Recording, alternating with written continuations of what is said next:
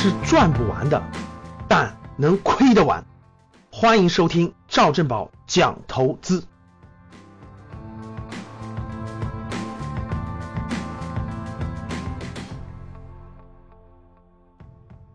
昨天的一个新闻，我看到以后呢，有种欲哭无泪的感觉呀。我看好的菜又被别人抢走了。我看好的什么菜呢？链家二手房交易的最大的平台被谁抢走了呢？被万科抢走了。万科房地产的巨头投了三十个亿的真金白银，占了链家的一部分股权。链家呀，各位，我相当看好。为什么看好呢？我问大家一个非常重要的问题：你家附近有链家的门店吗？我相信有的城市有，而且很多；有的城市可能不一定多。但是你知道吗？在北上广深这样的城市，特别是北京这样的城市，我做过一个初步的调查，链家能占到北京二手房销售份额的百分之七十左右，这是我调研的一个结果。我问大家一个关键的问题啊，你认为在未来二十年，在中国的一二线城市房产有价值的，未来是新房的交易量大？还是二手房的交易量大，这个问题对于判断今天我要讲的公司的案例非常重要。这个问题如果你能考虑明白了，你就知道这家公司未来有多大的空间和潜力了。链家这个公司，它的商业模式非常清晰，平台型商业模式。怎么讲叫平台型商业模式呢？链家大家看到了，是通过门店线上线下相结合，线下是门店。线上有 APP，把所有要卖的二手房 APP 上展现，门店里头展现。想购买房产的人到门店去，或者到 APP 上，现在两者已经做到了结合。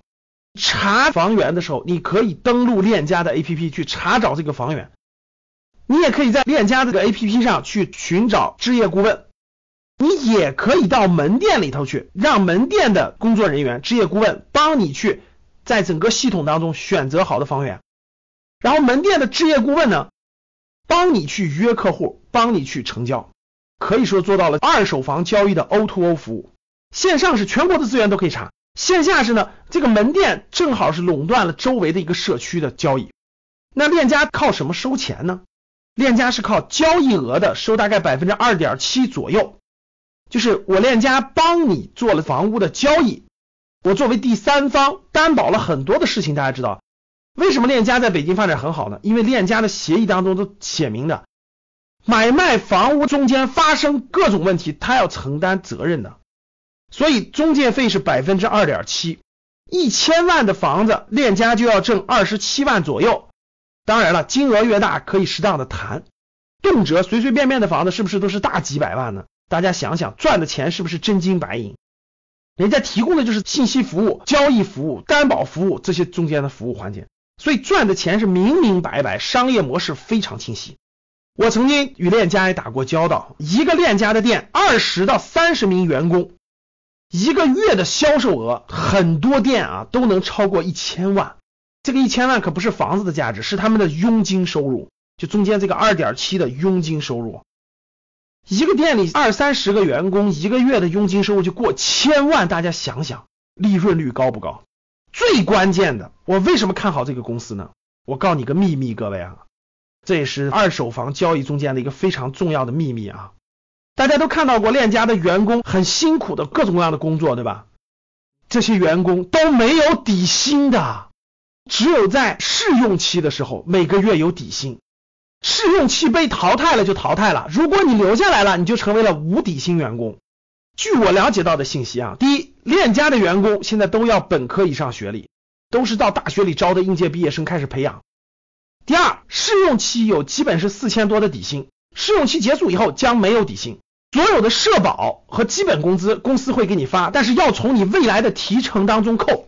链家的员工其实都在创业。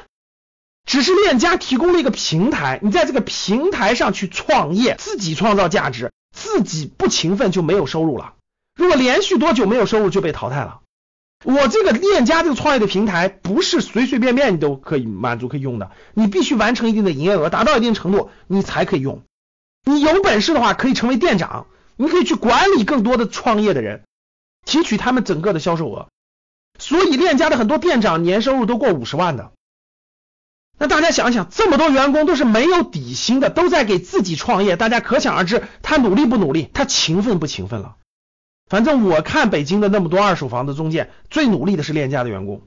各位想一想，这么多房产经纪人都在自己给自己创业，这干劲足不足？一个公司没上市之前叫做股权投资，上市之后叫做股票投资。这点给大家传达一个知识点啊。那我看好的菜我又投不进去，人家万科抢了。那未来链家上市以后，你觉得这个公司值不值得投资呢？A 老师，我觉得链家挺好的，这个公司，哎，我也通过链家买卖过房子，我觉得挺好的，我觉得值得投资。A、B，老师，我觉得链家这公司不值得投资。